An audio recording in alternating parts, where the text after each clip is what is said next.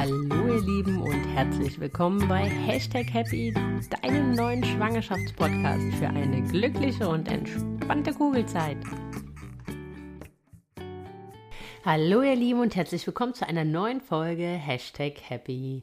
Ja, es ist schon wieder Montag und es ist schon wieder Zeit für eine neue, tolle Interviewpartnerin. Heute zu Gast ist die liebe Lisa von Monkey Yoga. Lisa ist, wie der Name schon sagt, ein Yogi und sie hat ja in ihrer eigenen Schwangerschaft angefangen, drei wundervolle Yogakurse zu entwickeln für die Schwangerschaft und für die Rückbildung und für Mamas.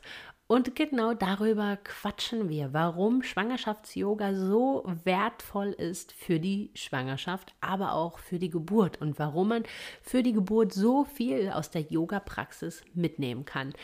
Wir werden darüber sprechen, ja, wie man seinen Körper mit Yoga stärken kann unter der Schwangerschaft, was man, wenn man vorher schon Super Yogi war, quasi, was man beachten muss, auf was man vielleicht auch in den ersten Wochen oder auch nachher zum Ende besser verzichten sollte und wie man seine Yoga-Praxis anpassen kann. Ich hoffe, ihr habt ganz, ganz viel Spaß bei der Folge mit der lieben Lisa. Genau, ihr Lieben. Und jetzt noch eine Sache, eine eigene Sache. Wenn euch gefällt, was ich hier tue, wenn euch der Podcast gefällt, dann würde ich mich riesig freuen, wenn ihr ihn abonniert auf Spotify und auf Apple iTunes. Und wenn ihr ihn im besten Fall noch auf Apple iTunes bewertet, lasst mir einfach ein paar liebe Worte da und ein paar Sterne, im besten Falle fünf Stück. Das hilft mir ungemein, dass ich von anderen werdenden Mamas leichter gefunden werde. Ja. Ich würde mich freuen, wenn ihr die paar Minütchen habt und das tut. Ich werde euch auf jeden Fall ewig dafür dankbar sein. Und jetzt wünsche ich euch ganz, ganz viel Spaß bei der Folge mit der Lisa.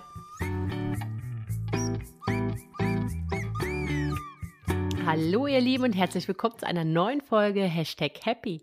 Heute habe ich wieder eine ganz, ganz tolle Interviewpartnerin hier, die liebe Lisa. Hallo Lisa. Hallo Sandra. Ja, die Lisa ist vom Monkey Yoga und ja, das steckt quasi schon im Namen, denn heute geht es um das ganze Thema Schwangerschafts-Yoga. Aber bevor wir jetzt direkt einsteigen, äh, Lisa, würde ich dich bitten, stell dich doch einfach mal kurz vor, damit die Leute wissen, mit wem sie es zu tun haben. Total gerne, Sandra. Danke, dass ich hier sein darf. Ich heiße Lisa Kauf. Ähm, ich bin die Gründerin von Monkey Yoga. Monkey Yoga existiert seit mittlerweile fünf Jahren. Ähm, dazu später noch mehr. Ich habe ähm, mittlerweile zwei Kinder. Der Kleine ist sieben Monate alt und meine Große ist drei Jahre alt. Ich lebe seit erst kurzem am Rande des Schwarzwalds in der Nähe von Stuttgart, komme aber ursprünglich aus Mainz. Und in meinem ersten Job ähm, bin ich Diplom-Betriebswirtin hm, und habe zehn Jahre ungefähr in verschiedenen Konzernen gearbeitet, also richtig so diese ganze Geschäftswelt, die Wirtschaftswelt kennengelernt. Und nebenher bin ich dann beim Yoga gelandet ähm, und habe dann damals noch äh, unter einem ganz anderen Gesichtspunkt Monkey Yoga gegründet. Also ich war mehr fokussiert auf das Thema kreative Yoga-Events, ähm, Pop-up-Yoga, Yoga auf dem Wasser, Yoga im Park, also viel Outdoor.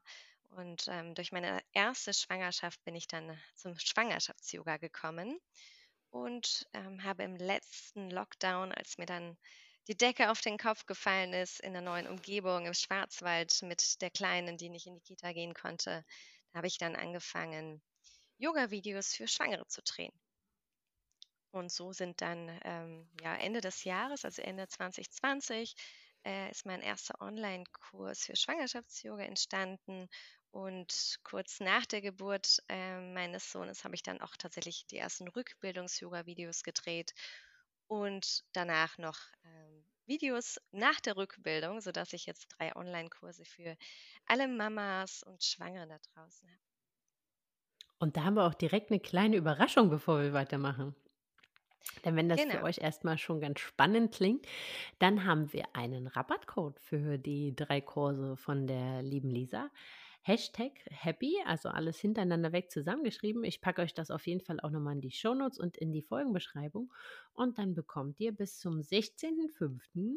20% auf die drei Kurse. Aber darum soll es jetzt ja gar nicht nur gehen, um Gottes Willen, sondern es soll ja darum gehen, warum Schwangerschafts-Yoga in der Schwangerschaft so sinnvoll ist. Was es für Vorteile mit sich bringt, was man damit seinem Körper, seinem Geist und seinem Baby für Gutes tut, aber warum es auch eine super Geburtsvorbereitung ist. Und dann gehen wir natürlich nochmal darauf an für alle, die vielleicht schon leidenschaftliche Yogis sind und die jetzt schwanger sind und sich fragen, oh je, was darf ich denn jetzt noch machen? Ähm, darauf gehen wir auch ein. Und ich freue mich total, dass du da bist, Lisa, denn für mich, muss ich ganz ehrlich sagen, war Schwangerschafts-Yoga und auch Rückbildungs-Yoga ehrlich gesagt so der Eintritt in die Yoga-Welt, weil dort habe ich so diese Verbindung zu mir selbst und vor allem aber auch so die Verbindung im stressigen Berufsalltag, gerade in der ersten Zeit der Schwangerschaft, wo man noch keine Kindsbewegung spürt und so. Da halt so wirklich dieses Reinhören in mich ganz gut gelernt. Und ähm, deswegen fand ich es total schön oder finde ich es total schön, dass wir das hier heute zusammen machen um auch auf alle anderen Vorteile, also außer die des Verbindens quasi, sondern auch auf alle körperlichen und anderen geistigen da ähm, nochmal einzugehen. Womit starten wir? Ich würde sagen, vielleicht einfach Schwangerschafts-Yoga. Warum, wieso, weshalb und warum macht das wirklich so viel Sinn? Mhm. Ja, Sandra, du hast es ja gerade schon gesagt, ähm, aus deiner Perspektive, du bist zum ersten Mal beim Yoga durch die Schwangerschaft gelandet und ich bin mir sicher, dass es ganz, ganz vielen anderen Schwangeren ebenso geht. Man hat erstmal gar keine Berührungspunkte und ähm, da ja in der Schwangerschaft exzessiver oder extremer Sport nicht gerade ratsam ist ähm, und viele auch nicht so richtig wissen, was darf ich denn eigentlich für Bewegung oder für Sport in der Schwangerschaft unbedenklich tun, ähm, landen viele dann beim Yoga. Und ähm, gerade wenn man mit Yoga noch nicht so vertraut ist, dann stellt man sich da erstmal dieses ganze Thema Bewegung, also diese Asana-Praxis darunter vor. Was viele aber noch nicht wissen, ist, dass Yoga ganzheitlich ähm, aus ganz vielen verschiedenen Elementen besteht. Die Hauptelemente, die für das Schwangerschafts-Yoga ähm, wichtig sind, ist einmal diese Asana-Praxis, also die reine Bewegung, ähm, dann der große Komplex Atmung, also Pranayama genannt, und das Thema Meditation. Und in einer guten Schwangerschafts-Yoga-Einheit verbindet man genau diese drei Elemente und äh, verwebt die miteinander. Das heißt also, die Bewegung passiert im Atemfluss und da haben wir schon ein ganz, ganz wichtiges Element vom Schwangerschafts-Yoga. Wir lernen die Atmung zu spüren und auch intuitiv mit der Bewegung zu verknüpfen. Ähm, und diese Atmung, die hilft uns beim Yoga in unserer ähm, Kraft zu bleiben, aber auch außerhalb vom Yoga, der, wenn wir sowieso schon in der Schwangerschaft ähm, durch die körperliche Belastung kurzatmiger sind ähm, oder auch vielleicht gestresst durch gewisse Ängste und Sorgen, ähm, lernen wir diesen Atem intuitiv einzusetzen. Und das Ganze ist natürlich dann dieses Lenken und bewusste Einsetzen der Atmung auch für die Geburt elementar wichtig. Ähm, wenn wir jetzt die reine Bewegung im Yoga anschauen, ist es erstmal ganz wichtig, finde ich, zu sagen, dass wir Kraft aufbauen oder zumindest Kraft halten durch die Yoga-Praxis in der Schwangerschaft und ähm, dadurch auch die Möglichkeit haben, bis zu der Geburt des, des Babys in unserer Kraft zu bleiben. Denn auch eine Geburt darf man nicht unterschätzen, erfordert sehr, sehr viel körperliche Kraft und es ist absolut hilfreich, wenn wir die Muskeln trainiert haben in der Schwangerschaft. Und darüber hinaus, manchmal denken wir natürlich nur bis zur Geburt, weil das auch so der große Showdown ist, sage ich mal. Aber wenn wir dann an die Zeit nach der Geburt denken, an die Rückbildung, dann ist es, glaube ich, auch logisch, dass es super hilfreich ist, wenn wir dann noch eine gewisse körperliche Kraft, eine körperliche Fitness haben, weil wir dann wesentlich schneller auch wieder den Beckenboden und die tiefe Bauchmuskulatur zurückbilden können. Ähm, die andere Facette, ähm, vom Yoga oder von der Asana-Praxis ist die Beweglichkeit, das, was man meistens ja erstmal im Kopf hat, wenn man an Yoga denkt. Also tatsächlich, ähm, je weiter fortgeschritten wir sind in der Schwangerschaft, desto schwerer oder desto, desto schwerer fällt uns das Bewegen. Also insbesondere bei solchen Bewegungen wie wir bücken uns, wir wollen was vom Boden aufheben, wir müssen die Schuhe zubinden. Ähm, und in der Yoga-Praxis lernt man ganz intuitiv, wie man die Bewegung anpasst, um ja, A, natürlich auch nochmal mit den Händen auf den Boden zu kommen, aber einfach auch, äh, wie man beweglich bleibt. Und das hat auch wieder einen Vorteil für die Geburt, da wir äh, insbesondere die Wirbelsäule und das Becken beweglich halten und das Baby dann auch tatsächlich ähm, gegebenenfalls leichter zur Welt kommen kann. Dann ein ganz großer Aspekt in der Schwangerschaft ist, sind leider die, die Rückenschmerzen. Also kaum eine Schwangere schafft es durch die Zeit, ohne auch mal Rückenschmerzen zu haben. Und da hilft Yoga ähm, wahnsinnig, da wir die Wirbelsäule mobilisieren und kräftigen und dehnen. Ähm, Rückenschmerzen entstehen ja ganz natürlich, weil unser Bauchumfang wächst und so gesehen die Wirbelsäule in eine immer stärkere Krümmung gerät. Das ist ähm, eigentlich nicht zu vermeiden. Wenn aber die Muskeln nicht äh, gleichzeitig mit trainiert werden, in, also besonders die Rückenmuskulatur, ähm, dann Rücken, sind Rückenschmerzen eigentlich ganz, ähm, ja, gar nicht zu vermeiden. Und da hilft es eben. Was ich halt auch äh, immer mega schön fand, auch so zum Ende, war halt auch so ein bisschen diese, die Dehnung des Rücken. Ne? Man verfällt ja nachher am Ende der Schwangerschaft auch manchmal in so eine Hohlkreuz, schiefe Haltung. Ne? Und ähm, was ich da mal ganz schön fand, war halt auch wirklich mal so dieses wieder gerade machen, dieses wieder aufrichten und halt auch mal dieses so Katze, äh, was Katze Hund heißt das, glaube ich, ne? Nee, Katze, Katze Kuh. Die, mhm. Katze Kuh, Katze Hund, oh Gott, wie kommst du auf den Hund?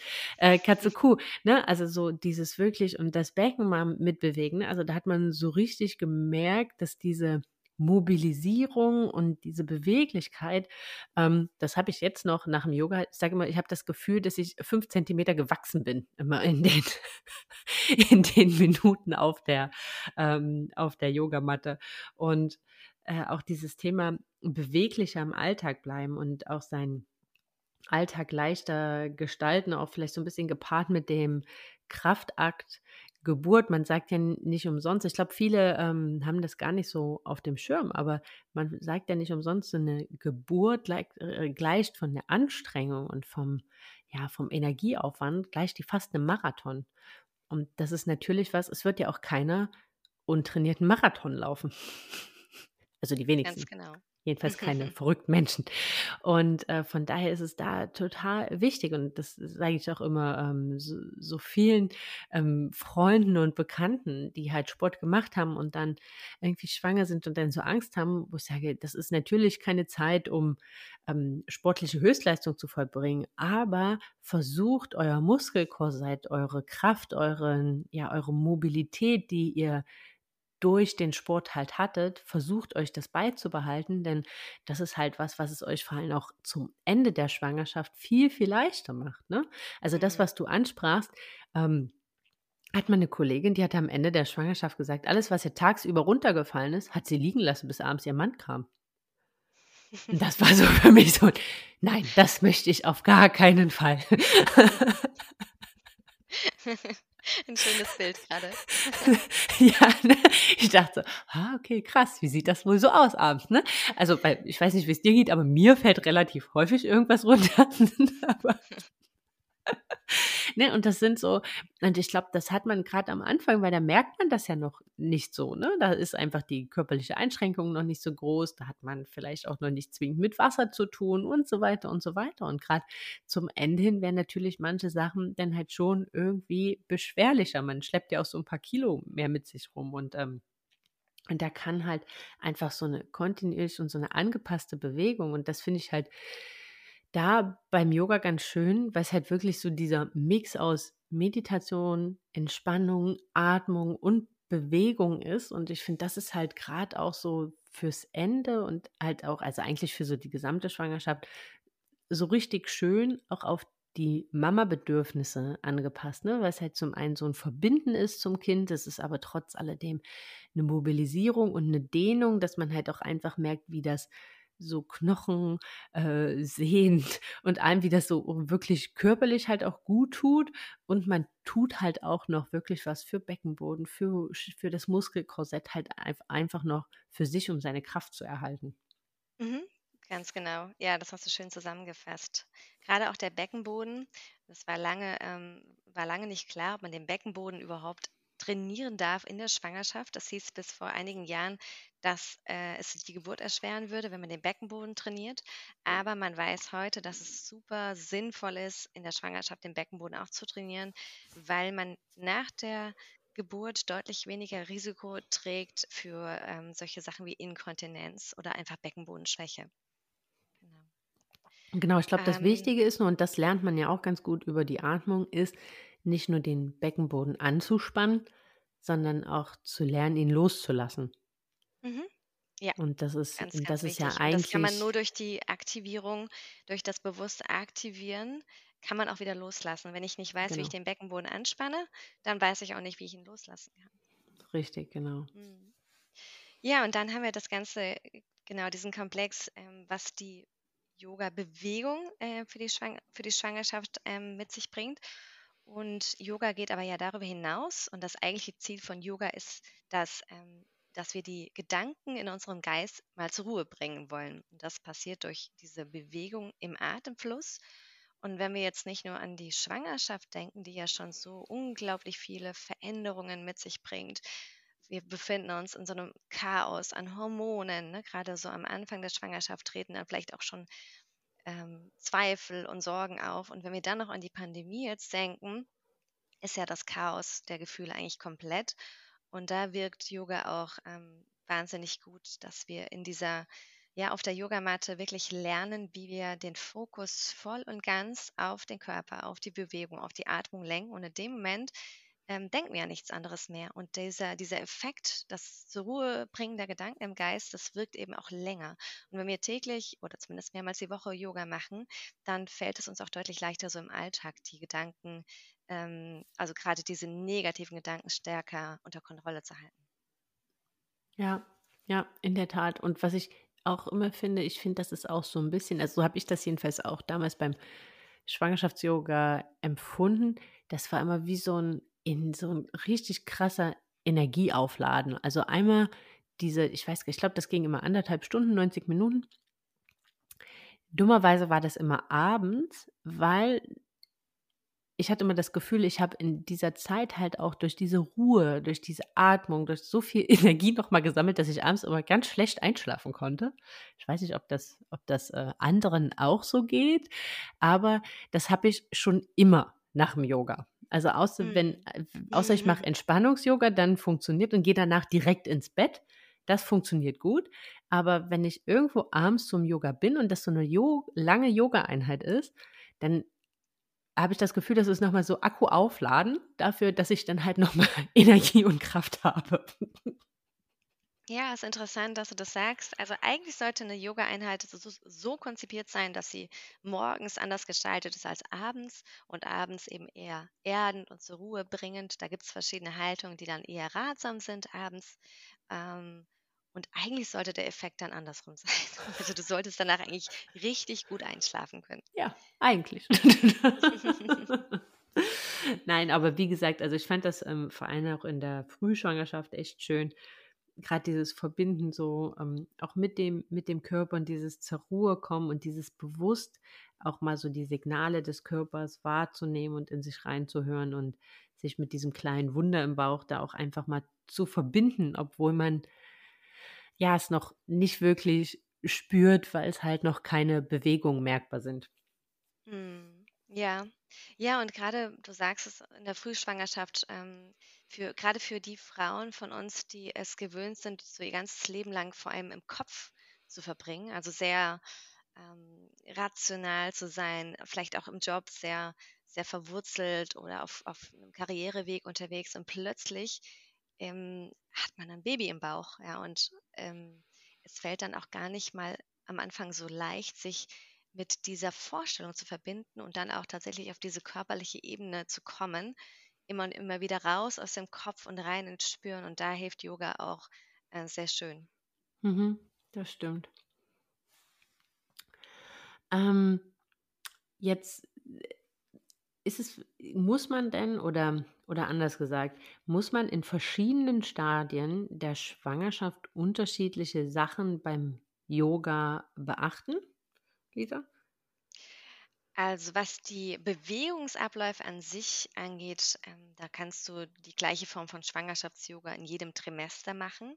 Mhm. Ähm, aber natürlich gibt es im ersten Trimester, in der Phase, wo das Energielevel normalerweise sehr, sehr gering ist und ähm, wo das Risiko für Fehlgeburten auch wirklich höher ist, nochmal andere Voraussetzungen. Also da würde ich tatsächlich ganz, ganz stark auf das Körpergefühl der Frau plädieren und sagen, wenn du dich nicht gut fühlst, wenn du das Gefühl hast, du hast keine Energie, dann zwing dich nicht auf die Matte, auf gar keinen Fall. Ja? Also gerade im ersten Trimester ist es unglaublich wichtig, auf den eigenen Körper und auf die Signale zu hören. Mhm. Und dann vielleicht auch mal eine ganze Woche oder zwei Wochen zu sagen, ich schone mich. Die Energie wird zurückkommen im zweiten Trimester. Das ist das Schöne im zweiten Trimester. Wenn es eine gesunde und normale Schwangerschaft ist, kann man sich nochmal richtig fordern, auch beim Yoga. Also man darf auch wirklich dann mal den Kreislauf in Schwung bringen, auch mal ein ähm, bisschen mehr in die Kräftigung gehen und ähm, spätestens so zum, zum Ende des dritten Trimesters hin ist es ratsam, auch im Yoga langsam mehr Ruhe einkehren zu lassen und den Fokus mehr auf das bewusste Loslassen, auf längere Haltungen, länger, längere entspannende Haltungen einzugehen oder vielleicht sogar den Fokus noch mehr auf äh, Meditation, auf die Atmung zu lenken und weniger in diese fordernden Yoga-Einheiten zu gehen. Hm. Ja, weil es ja dann auch darum geht, so ein bisschen diese Entspannung, diese Ruhe, diesen Weg zur eigenen Entspannung halt auch für die Geburt vorzubereiten, ne? Mhm, genau. Der ganze Ja. Körper bereitet sich auf die Geburt vor, zum Beispiel durch die ähm, weichmachenden Hormone, die ja immer mehr ansteigen. Das heißt, Richtung Geburt ist der Körper an sich schon weich. Ja? Das heißt also, die Bänder, äh, die Gelenke, das, das Becken werden weicher. Und ähm, es ist dann auch tatsächlich angenehmer, in dieses Gefühl von, von ich nehme mir den Raum, wirklich mal in die Ruhe zu kehren, ähm, zu kommen. Ja, Und das, das ähm, tut beim Yoga tatsächlich sehr gut. Aber ich sage immer, wenn, wenn sich die Frau komplett energetisch fühlt und das Gefühl hat, sie möchte sich jetzt auch bis zum Tag der Geburt auspowern, dann darf das auch sein.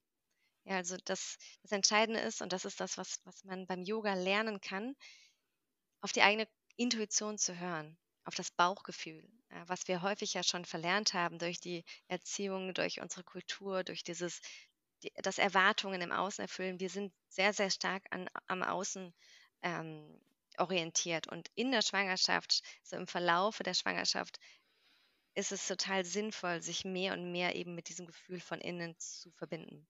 Ja, in der Tat. Also, und deswegen, ich glaube, das, was du halt auch eingangs gesagt hast, dieses in sich reinhören, habe ich heute die Energie, also gerade zum Anfang und auch zum Ende.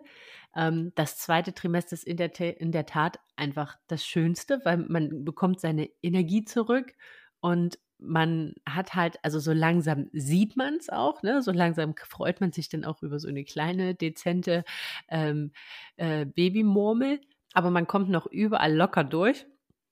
Man ist halt noch nicht bewegungseingeschränkt. Äh, in der Tat muss ich ganz ehrlich sagen, fand ich das auch das ähm, schönste Trimester. Aber ich fand auch gerade im ersten Trimester gerade auch so diese Entspannungseinheiten und dieses zur Ruhe kommen und auch so ein bisschen Vertrauen in den eigenen Körper fassen. Also gerade, du hattest ja auch ähm, das Thema Fehlgeburten angesprochen und das ist ja einfach eine Angst. Ich glaube, da kann sich, äh, können sich nur sehr, sehr wenige Schwangere von ausnehmen, dass sie das in den ersten zwölf Wochen so gar nicht umtreibt. Und was ich da mal ganz schön fand, war auch in so sehr, sehr ruhigen Einheiten einfach da wieder auch ins Vertrauen zu kommen ne? und so ein bisschen mit mir zu reden, mit diesem kleinen Baby im Bauch zu reden, was man noch nicht gespürt hat, aber halt einfach, um so diesen Kontakt aufzunehmen und für sich zu sagen, ey, ich bin hier im Vertrauen in meinen Körper und die machen das schon und es ist alles gut. Und auch wenn ich jetzt noch nichts so wirklich spüre, es ist alles gut, so wie es ist. Und das fand ich in der Tat ähm, da wirklich sehr, sehr hilfreich. Und auch das, was du gesagt hattest, nochmal Richtung Geburt zum, äh, zum Ende der Schwangerschaft, dass man da halt auch ganz, ganz toll ähm, ja, die, die Atmung nutzen kann, um so in die Entspannung zu kommen. Und wenn man sich gegebenenfalls mit Elementen des Hypnobirthings vorbereitet, dann ist das ja was super Ergänzendes, ne? Was sich halt, äh, ja, ja, wie, wie gesagt, was sich halt perfekt ergänzt, um halt sich in diesem ruhigen, entspannten Modus auf dieses ähm, abschließende Ereignis quasi vorzubereiten. Ja, absolut. Da gibt es auch viele Parallelen zum Hypnobirthing. Ähm, Yoga vermittelt ähm, ähnliche Aspekte, wobei natürlich Hypnobirthing nochmal deutlich weitergeht. Aber ich glaube, der Vorteil vom Yoga ist, ähm, dass man in der Bewegung und unter körperlicher Belastung diese Atmung übt. Das, was Genau. man beim Hypnobirthing jetzt nicht so macht. Ne? Und, nee, ähm, aber das finde ich in der Tat ist, also deswegen finde ich eigentlich diese ähm, Verbindung zum Yoga mhm. fast ähm, besser. Besser ist jetzt zu werten, das möchte ich gar nicht sagen. Aber, also das habe ich im Nachhinein so eine Schwäche oder als für mich eine Schwäche, für, für mich persönlich des ähm, Hypnobirthings ähm, ja, herauskristallisiert, dass es zu weit geht. Ne? Also für mich, das, und das ist halt auch das, wo ich mit ähm, vielen Frauen, die sich auch damit vorbereitet haben, ähm, ausgetauscht habe, die gesagt haben, sie sind überhaupt gar nicht in diesen meditativen Zustand gekommen.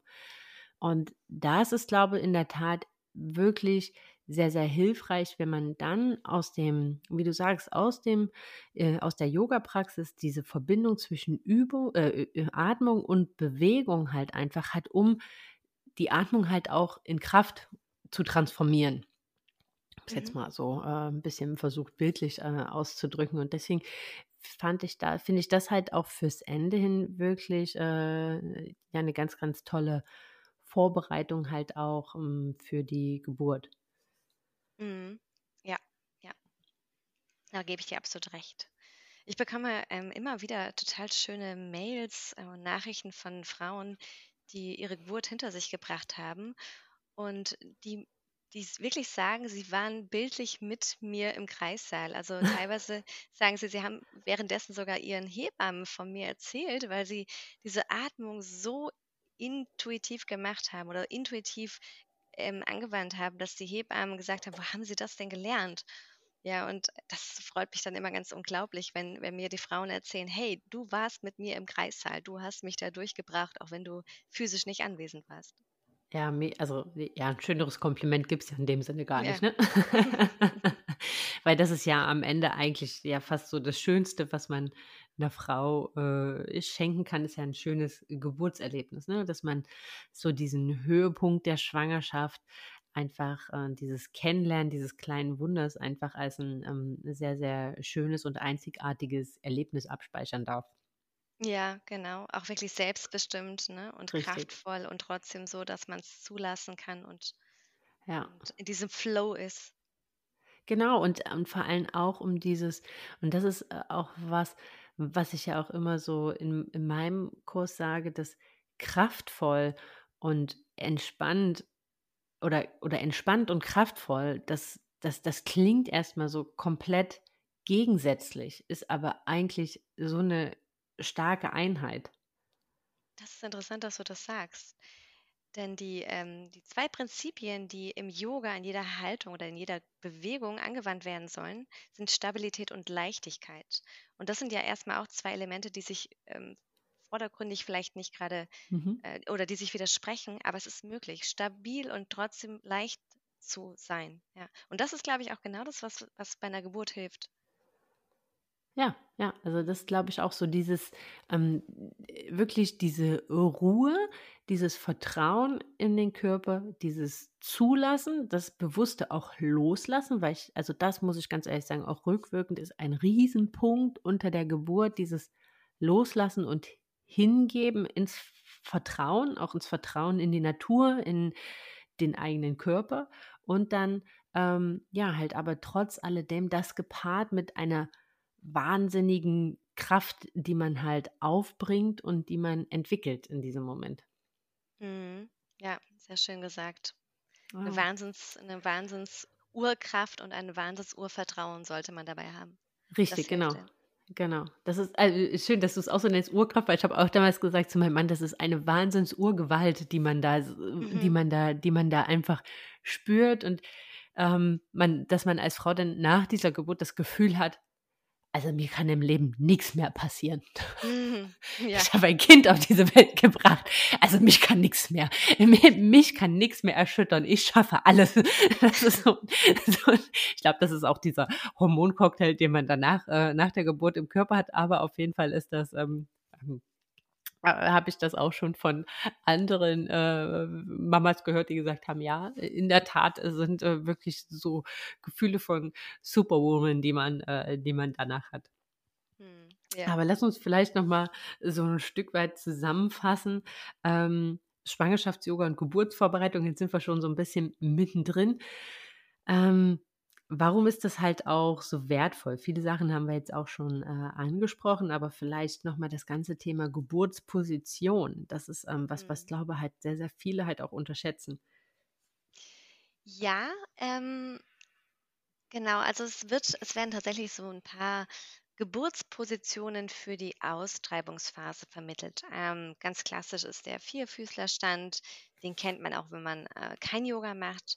Ähm, eine tiefe Hocke, wo das Becken maximal gespreizt ist und die Füße gut platziert sind auf dem Boden. Dafür braucht man schon eine gewisse Übung. Also das sollte man schon ein paar Mal vorher gemacht haben, wenn man tatsächlich ähm, das gerne unter der Geburt anwenden würde. Ähm, ich glaube, es ist einfach so dieses Gefühl, ähm, man weiß bis zur Geburt, man kann sich in diese Haltung hineinbegeben. Und auf der anderen Seite weiß der Körper am allerbesten, wie das Baby zur Welt kommen möchte. Also es ist jetzt nicht ratsam, auch wenn ich dann die tiefe Hocke im Yoga hundertmal geübt habe, zu sagen, das ist meine Haltung, in der ich gebären möchte. Denn am Ende kann es sein, dass das überhaupt nicht die beste Position für den Körper in dem Moment ist, weil das Baby anders liegt. Also das Feedback habe ich lustigerweise auch schon von der einen oder anderen Frau bekommen, die gesagt haben, hey, du hast diese Geburtsposition, hast du mir so in den Kopf gepflanzt. Ich war so felsenfest überzeugt, dass mein Baby da zur Welt kommen wird und ich habe es einfach nicht geschafft. Ja, Ja. also ähm, ich glaube, es ist wichtig, sich das eben auch vorher zu verbildlichen, auch in diese Haltung mal hineinzubegeben, äh, sich dann auch wohlzufühlen in den Haltungen um dann, wenn dann die Hebamme und die weiß ja eigentlich am besten, in welche Haltung man das Baby zur Welt bringen kann, wenn die sagt, kannst du mal versuchen, in die Haltung hineinzugehen. Wenn du sie dann vorher schon gemacht hast und vielleicht auch zwei Tage vorher schon, dann weißt du, das kannst du noch. Ne?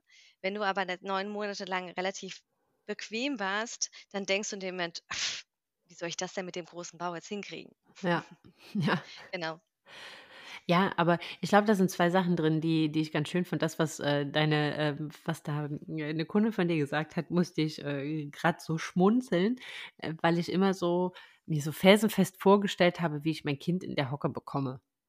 Und dann in dem Moment, und das sage ich auch immer, ähm, auch in den Kursen, hört, also pflanzt euch nicht irgendwas bildlich im Kopf, weil euer Körper gibt euch eigentlich den Impuls, wo in welcher Position er sich zum Gebären einfach am, am besten fühlt. Ne? Und das kann halt auch von Geburt zu Geburt unterschiedlich sein, weil jede Geburt ist anders. Und ähm, in dem Moment hätte ich keinen Gedanken daran verschwendet, in die Hocke zu gehen. Also da hätte ich mich überhaupt gar nicht in der Lage dazu gefühlt. Ne?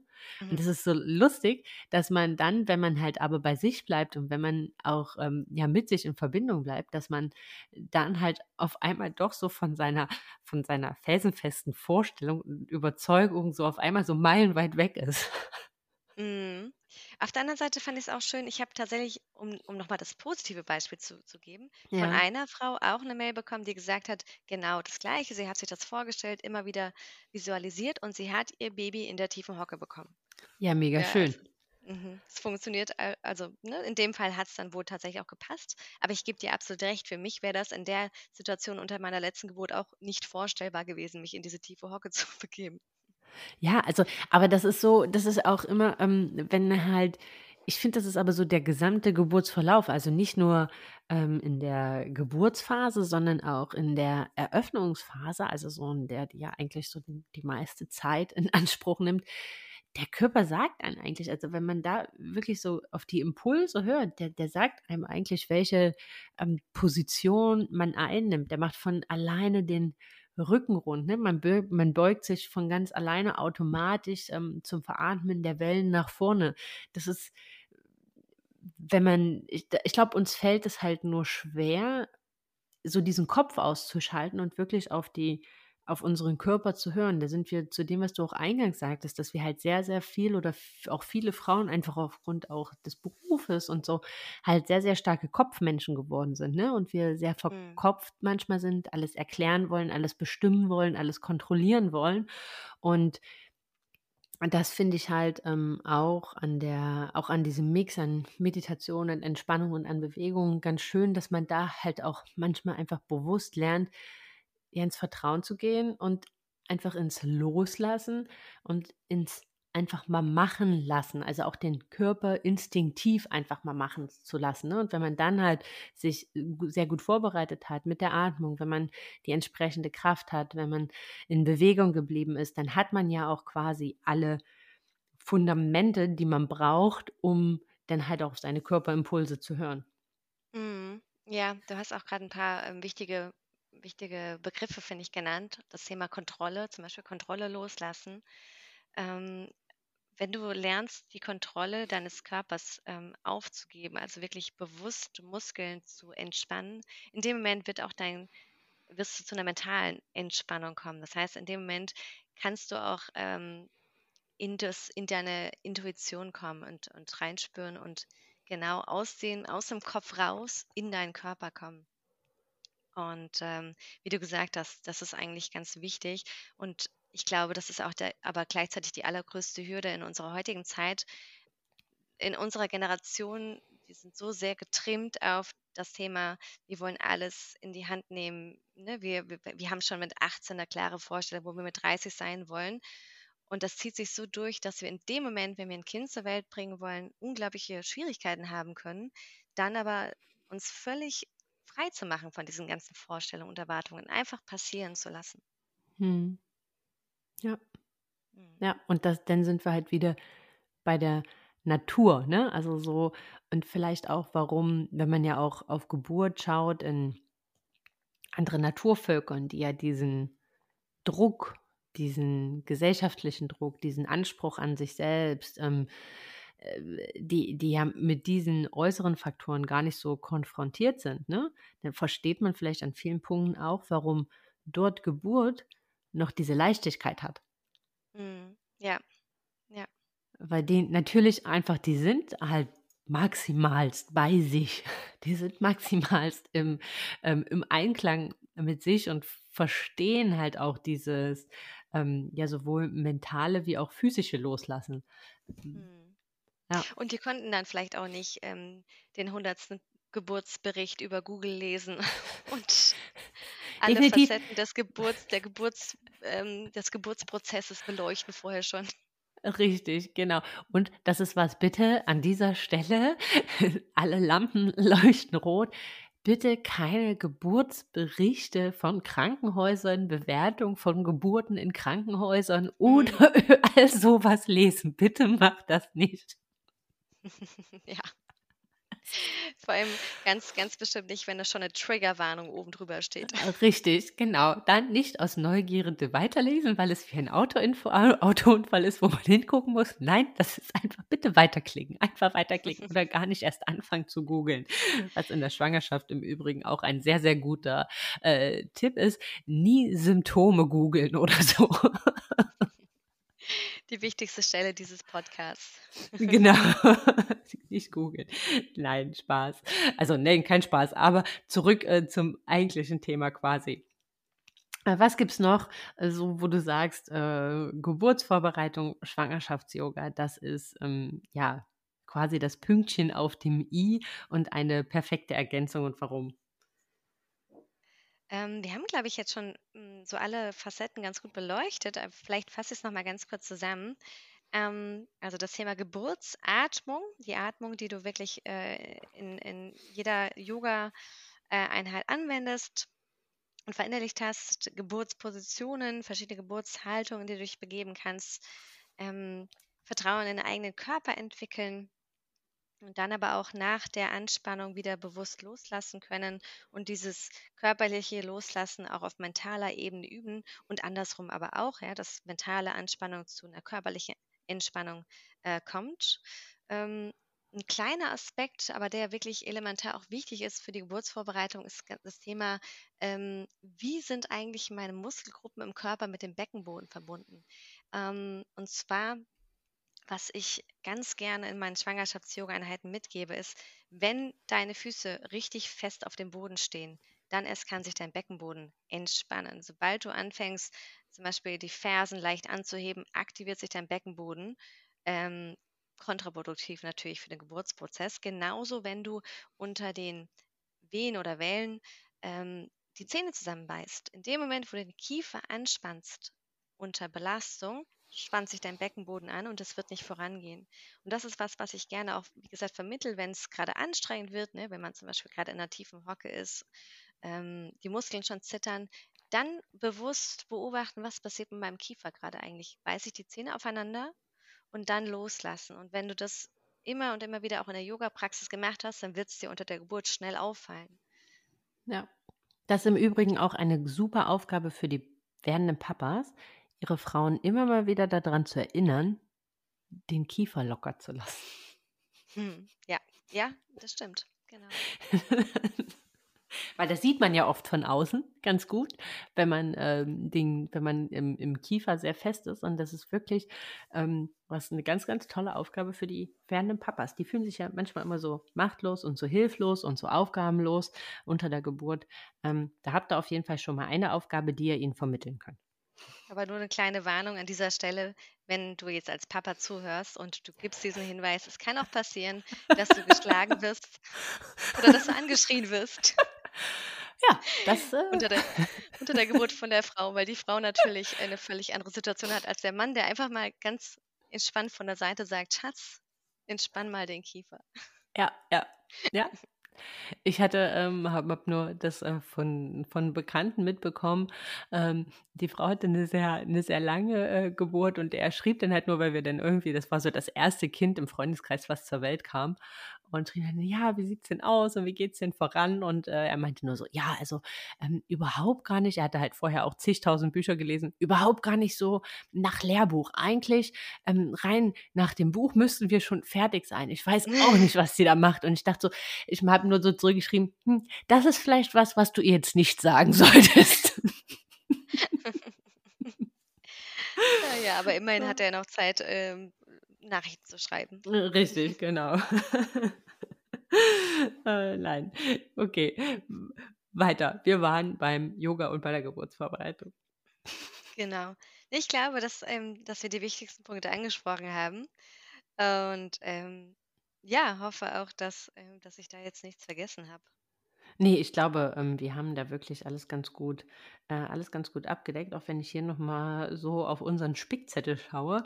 Ähm, was nochmal ganz schön wäre, Lisa, wenn wir vielleicht nochmal äh, drauf eingehen, was man denn beachten sollte. Also wie sich wirklich Schwangerschafts-Yoga vom normalen Yoga unterscheidet und ähm, was man ab einer bestimmten Zeit vielleicht nicht mehr machen sollte, wo man ja ein bisschen vorsichtiger sein sollte, wo man vielleicht auch ein bisschen Piano machen sollte, also so einen Gang zurückschalten. Ähm, was es da so für Sachen gibt, wenn wir jetzt, wenn er vielleicht jetzt so ein paar sehr erfahrene Yogis, die schon sehr lange Yoga praktizieren, ähm, zuhören und sagen, hm, äh, vielleicht ist das was, was ich erstmal für mich ausprobieren will, dass die vielleicht so ein bisschen ähm, eine Sicherheit haben oder auf was sie verzichten sollten besser. Mhm.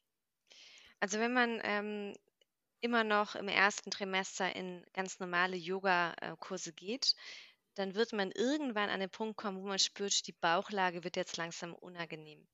Ähm, das ist erstmal noch nicht gefährlich, aber man sollte sich trotzdem, wenn das Gefühl auftritt, nicht mehr weiter auf den Bauch legen. Ganz wichtig. Man kann aber tatsächlich, wenn man jetzt fortgeschritten schon äh, fortgeschrittener Yogi ist, ähm, einen Hack anwenden in der Bauchlage, dass man sich einfach ein Kissen unter das Becken legt, sodass der Bauch ähm, in der Luft ist. Und dann kann man immer noch mal für vielleicht einen weiteren Monat äh, normale Vinyasa-Flows machen.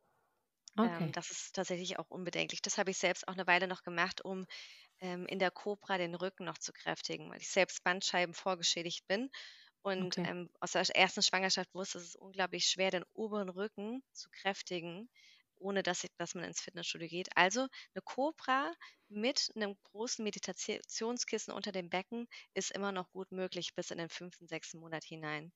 Ah, okay. Ähm, ja, aber natürlich sollte man sich, wie gesagt, nicht, nicht mehr, spätestens ab dem zweiten Trimester, nicht mehr auf dem Bauch platt liegen.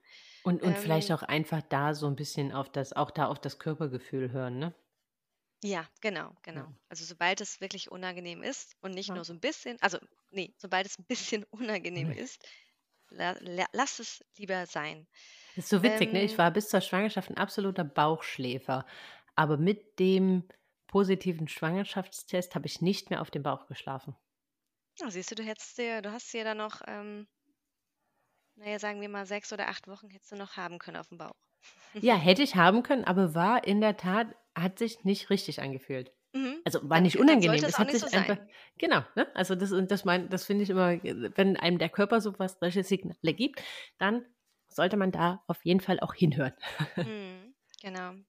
Ja, und dann gibt es ja äh, verschiedene ähm, Asana-Gruppen, also bei den Rotationen, also Twists aus der Brustwirbelsäule heraus, ähm, muss man aufpassen. Man darf grundsätzlich noch Rotationen machen, aber keine zu intensiven Twists, vor allem nicht mit Hebelwirkung. Also dort, wo ich zum Beispiel meinen Ellbogen gegen den Oberschenkel klemme und mich dann noch weiter drehe. In dem Moment wird der Bauch zu sehr gequetscht und gerade wenn da noch der Bauch zwischen Oberschenkel und Arm eingequetscht ist, bloß nicht machen. Also solche klassischen ähm, Haltungen mit Prayers Twist, die Yogis wissen jetzt, was ich meine, sind absolut, ähm, ja, also gefährlich wirklich in der Schwangerschaft.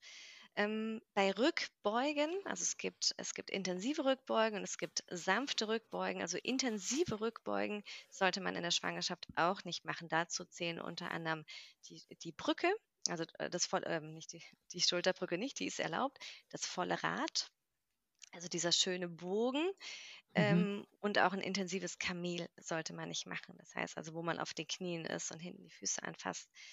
Ähm, oder auch, ja, es gibt Tänzer und so weiter. Da muss man wirklich ähm, aufpassen. Aber und, und warum? Also warum ist diese Rückbeuge so?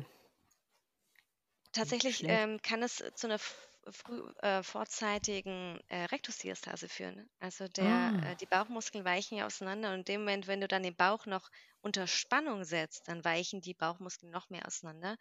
Es kann auch dazu führen, dass das Baby halt wirklich weniger geschützt ist, denn die Bauchmuskeln sind ja, bieten ja noch Schutz. Mhm und ähm, sollten erst langsam auseinandergehen. Und man tut sich keinen Gefallen, wenn man dann rausgeht aus der Schwangerschaft mit 6 cm, 8 cm Rektusdiastase. Nein, definitiv nicht. Dann geht es auf die Frage Umkehrhaltungen. Also das bedeutet, dass das Becken oberhalb des Kopfes ist oder sogar die Füße in der Luft, ja oder nein. Ähm, viele praktizieren auch bis zur Geburt einen Kopfstand zum Beispiel oder auch einen Handstand. Also es gibt sanfte Umkehrhaltungen, wie zum Beispiel eine Happy Baby Pose oder auch einfach nur die Füße nach oben strecken aus der Rückenlage heraus. Das ist absolut kein Problem. Ähm, Kopfstand ist nicht bedenklich für das Baby oder auch ein Handstand ist nicht bedenklich für das Baby, aber für den eigenen Körper. Wenn man sich jetzt mal vorstellt, ähm, dass zum einen die Muskeln, Bänder und Gelenke weicher werden durch die Hormone und natürlich das Gewicht aber auch äh, steigt, im Kopfstand, wie hoch dann die Belastung auf die Halswirbelsäule ist, muss man sich das wirklich antun? Also ich bin eher jemand, ich würde darauf verzichten in der Schwangerschaft. Und man kann es ja dann immer noch nach der Schwangerschaft dann bis zum Exzess üben, zum Kopfstand. Ja, ein Handstand grundsätzlich ist auch nicht so bedenklich, aber ich selbst kam schon im fünften, sechsten Monat gar nicht mehr in den Handstand rein, weil sich der Körperschwerpunkt so verlagert hat, dass sagen, ich nicht mehr die Kraft hatte, da hochzukommen. Ich wollte gerade sagen, also ich kann mir das auch also ich konnte weder ähm, nicht schwanger noch schwanger in Handstand oder in Kopfstand, aber ähm, konnte ich noch nicht mehr zu Schulzeiten. Aber, ähm, aber ähm, ich kann mir auch das gar nicht vom Körperschwerpunkt vorstellen, dass du mhm. das im Prinzip da hoch gehalten bekommst, ne? kontrolliert. Mhm. mhm. Es erfordert extrem viel Kraft und Schwung, um da hochzukommen. Ja, ja also man muss es, du hast es schon mal gesagt, die, die Schwangerschaft ist kein Zeitpunkt für Selbstoptimierung. Ne? Also ja. es geht nicht darum, irgendwie sportlicher oder besser zu werden. Es geht darum, dass man gesund bleibt, sich wohlfühlt in dem eigenen Körper. Und ich finde, da muss man das ja nicht zum Exzess treiben. Richtig, genau. Also das wollte ich gerade sagen. Die Frage ist ja auch, muss man denn zwingend in der Schwangerschaft einen Kopfstand oder einen Handstand machen? Das ist Genau. wie das ist wie, als ich, äh, mein Interview mit einer Personal Trainerin hatte, die halt sehr stark auf, ähm, postnatales und pränatales Training fokussiert war, kam eine Frage, ob man denn halt, ja, mit fort äh, mit fortlaufender Schwangerschaft noch, ähm, Klimmzüge machen kann.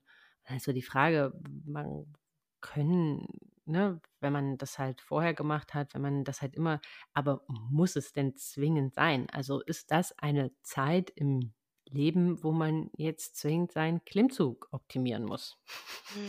Ja, Oder ist das nicht was, was man sagen kann, okay, äh, ne, nach, äh, Rückbildung, wenn man dann langsam wieder sportlich anfängt, das ist halt einfach ein Ziel, auf das man wieder hinarbeitet. Das ich glaube ähm, da sollte man denn schon so Mhm. ein bisschen Verständnis dafür haben, dass der Körper gerade einen anderen Schwerpunkt oder einen anderen Fokus hat. Und zwar baut er gerade einen kleinen Menschen und da braucht er halt einfach ein bisschen mehr Energie und da braucht er sicherlich unsere Unterstützung, ne, damit er fit bleibt, damit er stark bleibt. Aber dann sollten wir ihm nicht noch Kraft rauben, äh, die er vielleicht, äh, zum Bauen eines kleinen Menschen eher braucht. Mhm. Und ich finde, das ist auch eine ganz tolle Übung in der Schwangerschaft, sich selbst mal zu erlauben, einen Gang zurückzufahren und zu Ja, sagen: „Hey, vielleicht habe ich jetzt Jahrzehnte meinen Körper optimiert, aber jetzt ist mal der Zeitpunkt, wo ich einfach mal spüre, was mir gut tut und nicht mehr in den Spiegel gucke und überlege: Was sollte ich denn jetzt eigentlich gerade tun, ne? ja, Oder was genau. sollte ich für das nächste schöne Foto tun?“ Richtig, genau. Mhm. Und zu guter Letzt, ähm, ganz wichtig, ähm, wenn wir jetzt an die Atemtechniken denken. Im Yoga gibt es ja ganz, ganz verschiedene Atemtechniken. Und gerade wenn man fortgeschritten schon Yoga macht, ähm, kennt man zum Beispiel Atemtechniken wie die Feueratmung, Kapalabhati. Da zieht man so ganz schnell den Bauch nach innen. Also diese ganzen Atemtechniken sollte man nicht machen. Die tiefe Bauchatmung unbedingt. Das ist das, was man auch dann am Ende braucht für die Geburt. Ähm, ich würde von den anderen Atemtechniken abraten und vor allem ganz wichtig, keine Atemtechnik üben, wo man den Atem anhält. Also manchmal zählt man irgendwie auf, auf acht Takte ein und dann hält man den Atem und atmet wieder aus. In dem Moment, wo du dein Baby nicht mehr mit Sauerstoff versorgst, ist es gefährlich für dein Baby. Ja, also da auch, wie gesagt, nicht überambitioniert sein und die nächste Atemtechnik üben und sagen, naja, ich habe das ja vorher schon gemacht. Das mag sein und es fühlt sich in dem Moment vielleicht nicht, nicht gut an. Äh, es fü- fühlt sich vielleicht in dem Moment okay für dich an, aber deinem Baby kann es tatsächlich schaden. Mhm, ja. Das war auch das Erste, Und was ähm, damals in dem Schwangerschafts äh, die, ähm, Yogalehrerin, äh, uns gesagt hat. mhm, den Atem nie anhalten. Nie anhalten, genau. Ja, ja.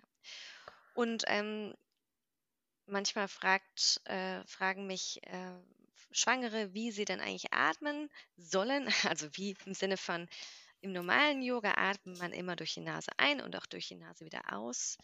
Bei der Geburt, und das lernt man ja im normalen Geburtsvorbereitungskurs, atmet man durch die Nase ein und durch den Mund pustend wieder aus.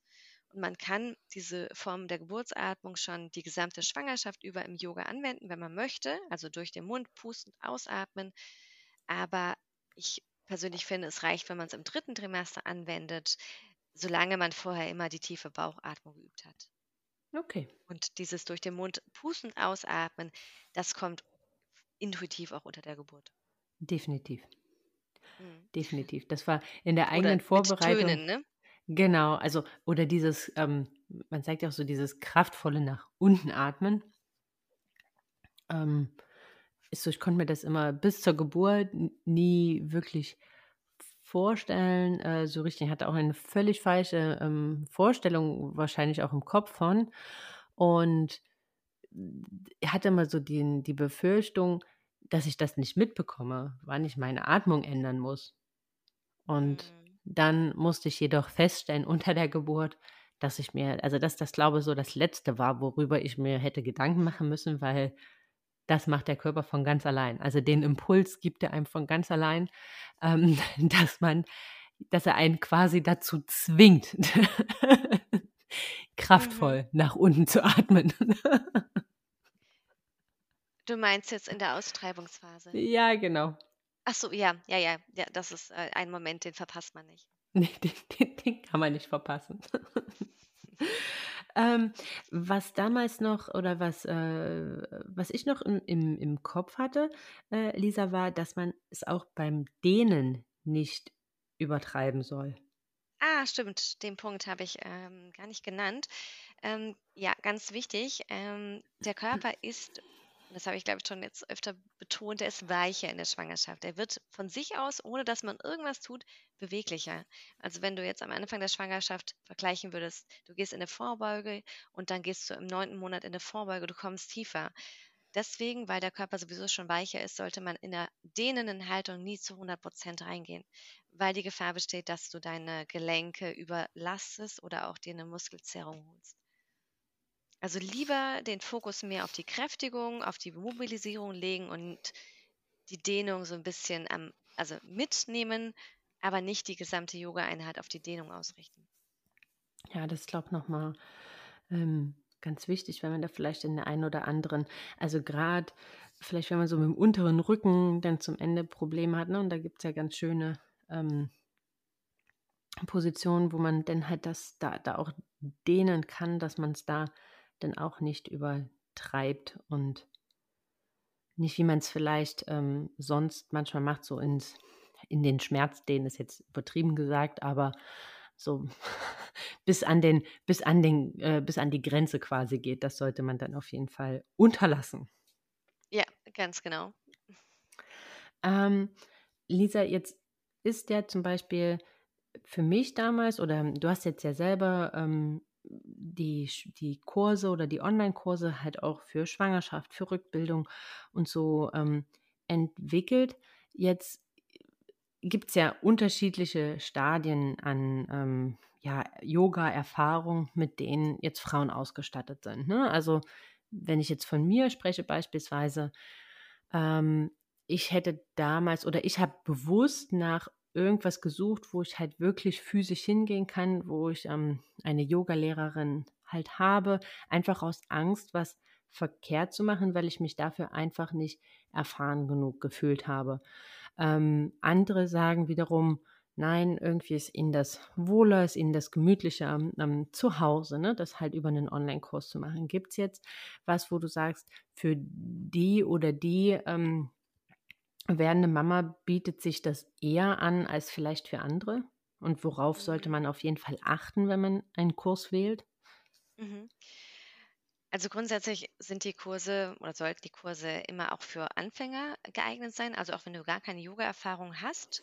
Das ist bei mir definitiv schon der Fall, weil ich auch sehr, sehr ähm, genau erkläre, was, was man machen sollte.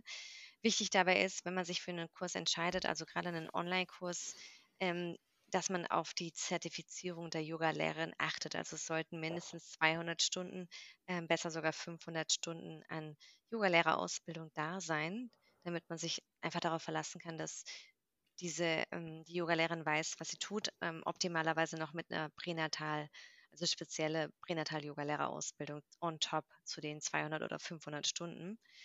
Ähm, und ich würde, also es wäre schon gut, wenn, wenn man als Schwangere ein gewisses Körpergefühl mitbringt. Das heißt, dass ich, ohne dass ich mich jetzt im Spiegel sehe, un, ungefähr weiß, wie ich, wie ich ähm, ob ich jetzt meine Knie zum Beispiel über äh, unter meinem Becken habe. Ne?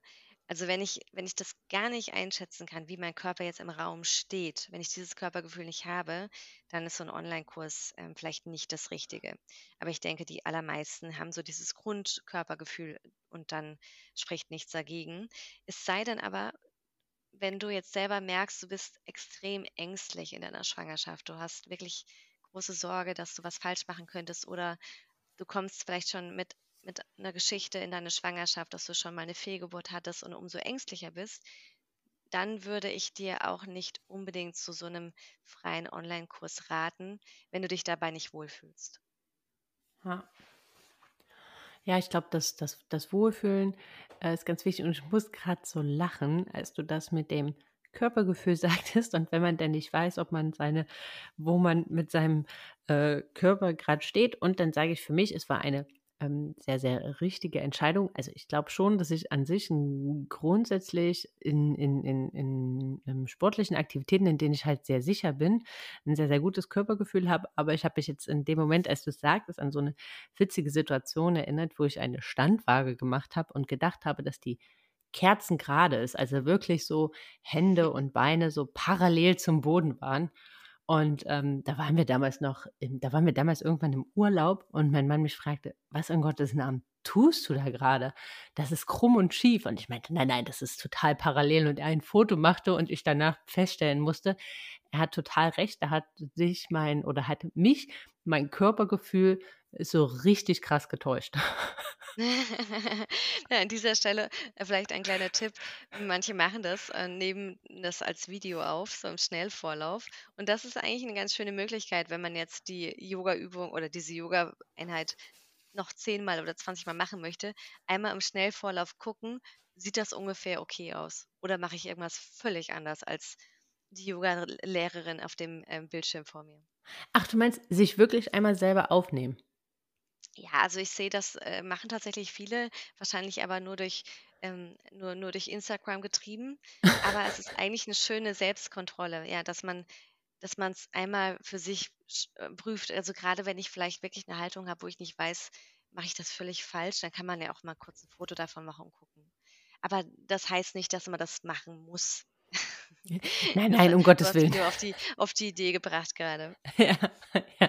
Nein, aber es in der Tat ist das ein ganz, äh, ist das ein ganz schöner Tipp, wenn man ähm, sich wirklich, ich meine, das ist bezieht sich ja meist nicht auf ein gesamtes Training, sondern genau. das bezieht sich ja meistens auf jetzt einzelne, auf einzelne. Vielleicht mal Posen. der herabschauende Hund, ne? Da wissen viele nicht, ist mein Rücken jetzt eigentlich gerade oder ist er nicht gerade? Ja, Genau, das finde ich ist ein gutes, ist ein äh, sehr, sehr gutes Beispiel. Auch eine Frage, die ich mir immer stelle, wenn ich das hier ähm, zu Hause mache. Früher habe ich das immer noch, ähm, da hatten wir im Wohnzimmer einen Spiegel und da war das immer ganz gut, da konnte man das kontrollieren.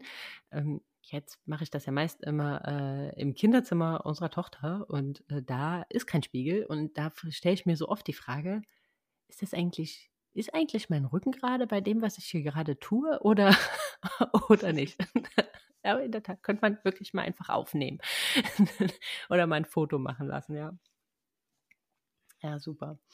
Ähm, ja, Lisa, ich glaube, äh, vielleicht zum Abschluss noch einmal, was sind denn so aus deiner Yogi-Erfahrung so die drei Tipps, die du den Schwangeren so mitgeben würdest? Ähm, an allererster Stelle genieße deine Schwangerschaft und leg alle, alle Erwartungen an dich selbst mal ab. Ja, erlaube dir, die Schwangerschaft mal richtig zu zelebrieren und zu entschleunigen und all die Haltung, die inneren Haltungen anzunehmen, die du vielleicht sonst dir in deinem Leben nicht erlaubt hast. Das ist, das ist Punkt ja. Nummer eins. Hm. Punkt, Punkt Nummer zwei ist vielleicht eher ein bisschen praktisch. Immer in Bewegung bleiben bis zum Ende. Und sei es auch, wenn du nur fünf Minuten spazieren gehst, aber versuche dir die Bewegung zu schenken, das wird deinem Körper und deinem Baby auf jeden Fall gut tun. Ähm, ansonsten Punkt Nummer drei. Nutzt die Zeit für dich, um nochmal Bücher zu lesen, Filme zu gucken. Bücher lesen vor allem. Bücher Das lesen, klingt, das ja. klingt schlimmer, als es ist. Irgendwann kommt die Zeit wieder, aber man hat faktisch, wenn das Baby dann da ist, wirklich wenig Zeit für sich. Von daher Ja. gönn dir die Zeit auch für dich alleine und ähm, komm mal, komm mal wirklich zu dem Gefühl, ja, dass du dir diese Zeit auch, also für dich selbst erlauben kannst zu nehmen. Ja, und ich muss so lachen, wo du sagst, die Zeit kommt irgendwann wieder. Ähm, bei unseren Nachbarn, das ist ähm, eine Familie mit drei Jungs. Und manchmal sonntags, äh, jetzt gerade, wo die Hecken quasi zwischen den Wohnungen äh, noch nicht so gut äh, be, be, be, bewachsen sind, quasi, ähm, sehen wir die manchmal, wie die Eltern da in Ruhe sitzen und Zeitung lesen. Und irgendwann stand mein Mann vor mir und meinte so, boah, guck mal, die haben drei Kinder. Irgendwann scheint die Zeit wiederzukommen, dass man Samstagvormittag einfach mal in Ruhe was lesen kann. Beide. Ja, ich schaue hier auch oft auf, aus dem Fenster zu unseren Nachbarn mit drei Jungs und ähm, die haben einfach ein riesengroßes Trampolin in den Garten gestellt und da springen die Jungs gefühlt drei Stunden am Tag drauf rum, während die Eltern äh, so gesehen auch ja völlig frei sind. Ja, Also man muss nur das richtige Spielzeug finden. Ja, aber in der Tat, ich glaube im Übrigen auch, Lisa, dass das der Grund ist, warum so viele Trampolin in Deu Ja, Trampolins in Deutschland Gärten stehen. Ich glaube, ja, das ist was, wo alle, was, siehst du, ich glaube, das ist was, wo alle Eltern, bevor sie Kinder haben, sagen, nie im Leben kommt mir so ein Trampolin ins, ins, äh, in, in, in den Garten und dann später, und dann irgendwann ist dann genauso, wie man sich vielen anderen Sachen einfach ergibt, ist dann so, ja, dann stellen wir uns halt so ein wunderschönes Trampolin in den Garten. Und wir, wir unterhalten uns dann in zehn Jahren nochmal, ob das wirkt, ob unsere Kinder dann auch wild auf dem Trampolin springen und entspannt sind. Ja, genau, so machen wir das. Gut, Lisa, ich glaube, das ist ein äh, ganz, ganz ähm, schöner Abschluss. Dir erstmal vielen, vielen lieben Dank für deine Zeit und für deinen äh, wertvollen Input, den du gegeben hast. Ähm, auf deinem YouTube-Kanal gibt es auch noch ganz, ganz viele spannende und schöne Yoga-Videos so zu sehen, auch abseits von deinen Online-Kursen. Das haben wir ganz Hm, vergessen zu sagen. stimmt. Ähm, genau, das verlinke ich euch natürlich alles ähm, in den Shownotes, dam damit ihr überall nochmal äh, vorbeischauen könnt. Und ansonsten, ähm, ja, Lisa, dir habe ich schon Danke gesagt und euch da draußen sage ich ganz, ganz lieb Danke fürs Zuhören. Ähm, kugelt fleißig rum die Woche, bleibt schön in Bewegung und ja, dann sagen wir heute nicht Tschüss, sondern sagen Namaste. Namaste, danke Sandra. Tschüss. Tschüss.